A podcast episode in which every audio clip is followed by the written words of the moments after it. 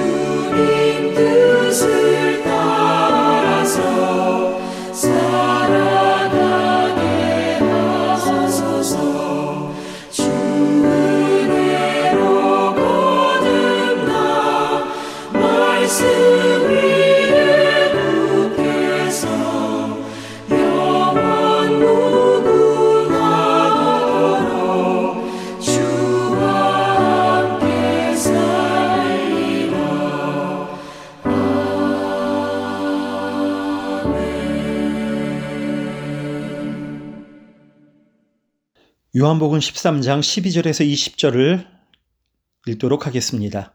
그들의 발을 씻으신 후에 옷을 입으시고 다시 앉아 그들에게 이르시되 내가 너희에게 행한 것을 너희가 아느냐? 너희가 나를 선생이라 또는 주라 하니 너희 말이 옳도다. 내가 그러하도다. 내가 주와 또는 선생이 되어 너희 발을 씻었으니 너희도 서로 발을 씻어 주는 것이 옳으니라 내가 너희에게 행한 것 같이 너희도 행하게 하려 하여 본을 보였노라. 내가 진실로 진실로 너희에게 이르노니 종이 주인보다 크지 못하고 보냄을 받은 자가 보낸 자보다 크지 못하나니 너희가 이것을 알고 행하면 복이 있으리라. 내가 너희 모두를 가리켜 말한 것이 아니니라. 나는 내가 택한 자들이 누구인지 알미라.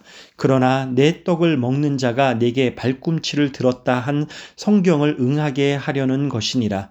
지금부터 일이 일어나기 전에 미리 너희에게 일러둠은 일이 일어날 때 내가 그인 줄 너희가 믿게 하려 함이로라. 내가 진실로 진실로 너희에게 이르노니 내가 보낸 자를 영접하는 자는 나를 영접하는 것이요 나를 영접하는 자는 나를 보내신 이를 영접하는 것이니라. 아멘.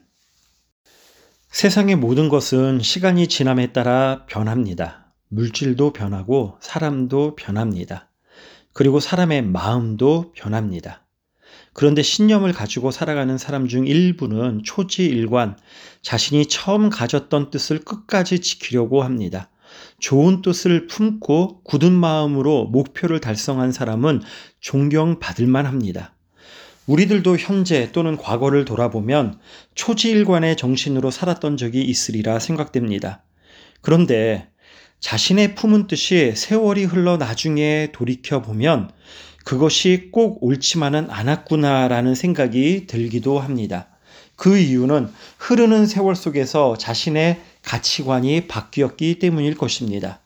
만약에 신앙의 근본적인 가치관을 제외하고 세월이 1년, 5년, 10년이 지나도록 예전에 품었던 뜻의 변함이 없다면 아마도 자신에게 문제가 없는지를 점검해 보아야 할 것입니다.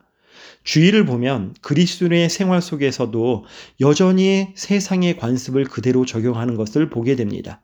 아무리 세상에서 좋은 것이라도 그리스도인의 공동체에는 맞지 않을 수 있습니다. 처음 것을 고수하는 것을 사명으로 살아가는 사람도 있는 것 같습니다. 아무리 좋은 생각이라도 시간이 지날수록 그것을 점검해 보아 보고 수정할 것은 수정하고 바꿀 것은 바꾸어야 합니다. 가치관이 바뀌는 것이 기독교의 관점에서는 옳다고 봅니다. 왜냐하면 자신이 처음 가졌던 가치관이 온전할 수가 없기 때문입니다. 그것은 인간이 죄성을 가지고 있기 때문이고 또한 예수 그리스도로 거듭난 인생을 살더라도 여전히 변화되어야 하는 존재이기 때문입니다. 이것을 우리는 성화가 필요한 존재라고 말을 하는 것입니다. 성화는 이 세상 끝날 때까지 계속 이어지고 필요합니다. 그러므로 우리 온전치 못한 신념이나 뜻 역시 성화의 관점에서 변화되어야 함이 마땅합니다. 합당합니다. 급변하는 세상에서 우리에게 필요한 변화는 세상에 순응하는 변화가 아니라 예수 그리스도의 성품을 닮아가는 그 변화가 필요한 것입니다. 그런데 변화하는 세상 속에서 영원까지 변화되지 않는 것이 있다면 그것은 바로 하나님의 사랑이고 하나님의 말씀입니다. 하나님의 구원의 뜻을 이루시고자 예수님께서는 이 땅에 오셔서 사랑을 베풀어 주셨습니다. 때가 되어 하나님 아버지께로 돌아가실 때가 되었을 무렵에도 사랑을 실천하셨습니다. 어제부터 묵상하고 있는 본문에서 주님은 우리를 끝까지 사랑하십니다. 이 세상에서 중간에 바뀌지 않는 것은 주님의 사랑입니다. 변치 않는 그 사랑을 받고 있으니 우리는 행복합니다. 1절의 흥미로운 부분은 예수님께서 우리를 끝까지 사랑하시는데 세상에 있는 자기 사람을 사랑하신다는 사실입니다. 그러니까 하나님께서 택한 사람인 자기 사람을 결코 그냥 버려두시지 않으십니다. 우리를 그리스도의 사랑에서 끊을 수 있는 것은 아무것도 없습니다. 환란이나 곤고나 핍박이나 기근이나 적신이나 위험이나 칼도 우리를 그리스도의 사랑에서 끊을 수 없습니다.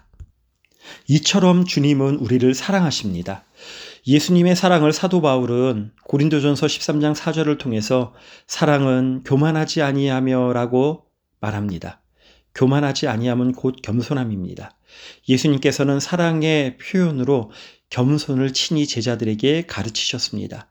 단순히 이론적 가르침이 아니라 친히 몸으로 실천하여 본을 보여주셨습니다. 그것이 바로 제자들의 발을 씻으신 사건입니다. 오늘도 타인의 발을 씻는 것은 쉬운 일이 아닙니다. 예수님 당시에는 노예와 종이 존재하는 시대였고 자유인과 노예가 구분되는 시대에 타인의 발을 씻으면 곧 자신이 자유인이 아니라 주인 아래에 있는 종의 신분을 노예라는 것을 보여주는 행동입니다. 어느 시대나 계급사회에서 최하위 계급이 노예입니다. 사람이 제일 싫어하는 계급인 종의 신분처럼 스승이 제자들의 발을 씻는다는 것은 당시 사회 문화적 관점에서 이것은 엄청난 충격적인 행동입니다. 그러나 예수님께서는 친히 제자들의 발을 씻으셨습니다. 왜? 제자들의 발을 씻으셨겠습니까? 그 이유는 바로 세상에 있는 자기 사람들을 사랑하실 때 끝까지 사랑하시기 위함이었다고 보았습니다. 제자들의 발을 씻으신 예수님의 행동은 그분의 사랑의 표현이 분명하지만 또 다른 목적이 나타납니다. 오늘 본문인 14절에 내가 주와 또는 선생이 되어 너희 발을 씻었으니 너희도 서로 발을 씻어주는 것이 옳으니라. 이 다른 목적은 곧 서로 발을 씻어주라는 것인데 이는 서로 사랑하라는 의미입니다. 그래서 예수님께서 발을 씻으신 후에 서로 사랑하라는 말씀을 직접 계명으로 주십니다. 13장 34절에 새 계명을 너희에게 주노니 서로 사랑하라 내가 너희를 사랑한 것 같이 너희도 서로 사랑하라. 그러니까 예수님께서는 십자가에 달리시기 전에 이 세상에서 제자들에게 중요한 가르침과 그 가르침의 실제인 몸소 제자들의 발을 씻으심으로 새 계명을 천명하고자 하신 것입니다. 제자들의 세족 경험은 체험 학습 효과가 대단하여 그들의 머릿속에서 결코 지워지지 않았으리라 생각이 됩니다. 예수님께서 제자들의 발을 씻으심은 서로 사랑하며 섬기며 살아가는 것이 그리스도인의 가장 큰 행복임을 알려주시기 위한 우리 주님의 세심한 가르침이었습니다. 예수님께서는 잠시 후에 있을 십자가의 대속적 죽음, 부활과 승천을 준비하고 계셨습니다. 예수 그리스도께서 제자들에게 대위임명을 하신 후에는 제자들이 장차 교회의 실제적인 지도자가 될 것임을 알고 계셨습니다. 오늘도 우리는 성경을 통하여 사도의 권위를 잘 알고 있습니다. 만약에 예수님께서 섬김을 강조하지 않으셨다면 사도들은 자신들의 권위로 남을 섬기기보다는 그로 인해 자연스럽게 겸손보다는 교만한 삶이 체질화 되었을 수도 있었을 것입니다. 교만이 싹이 트게 되면 교회는 교회의 본질을 상실하게 됩니다. 교회 안에서 가장 위험한 것 중에 하나가 바로 교만입니다. 잠언에서, 잠언에서도 교만은 패방의 선봉이라고 말씀하고 있습니다. 교회에 겸손한 사랑이 없고 교만이 있으면 교회는 교회다울 수 없습니다. 예수님께서는 인간의 속성인 죄성과 부패성을 잘 아셨기에 제자들에게 미리 교만이 싹트지 않아야 되기 때문에 친히 제자들의 발을 씻으시면서 겸손하고 서로 사랑하라고 말씀하신 것입니다. 그러면서 강조하신 말씀이 15절입니다. 내가 너희에게 행한 것 같이 너희도 행하게 하려 하여 본을 보였노라. 예수님의 의도가 분명합니다. 너희도 행하게 하기 위함입니다.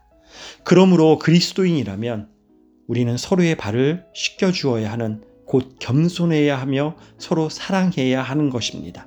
서로를 섬겨야 합니다. 예수님이 원하시는 바는 겸손하게 우리들이 서로 사랑함으로 교회가 세상에서 힘 있는 역할을 감당하게 하는 것입니다.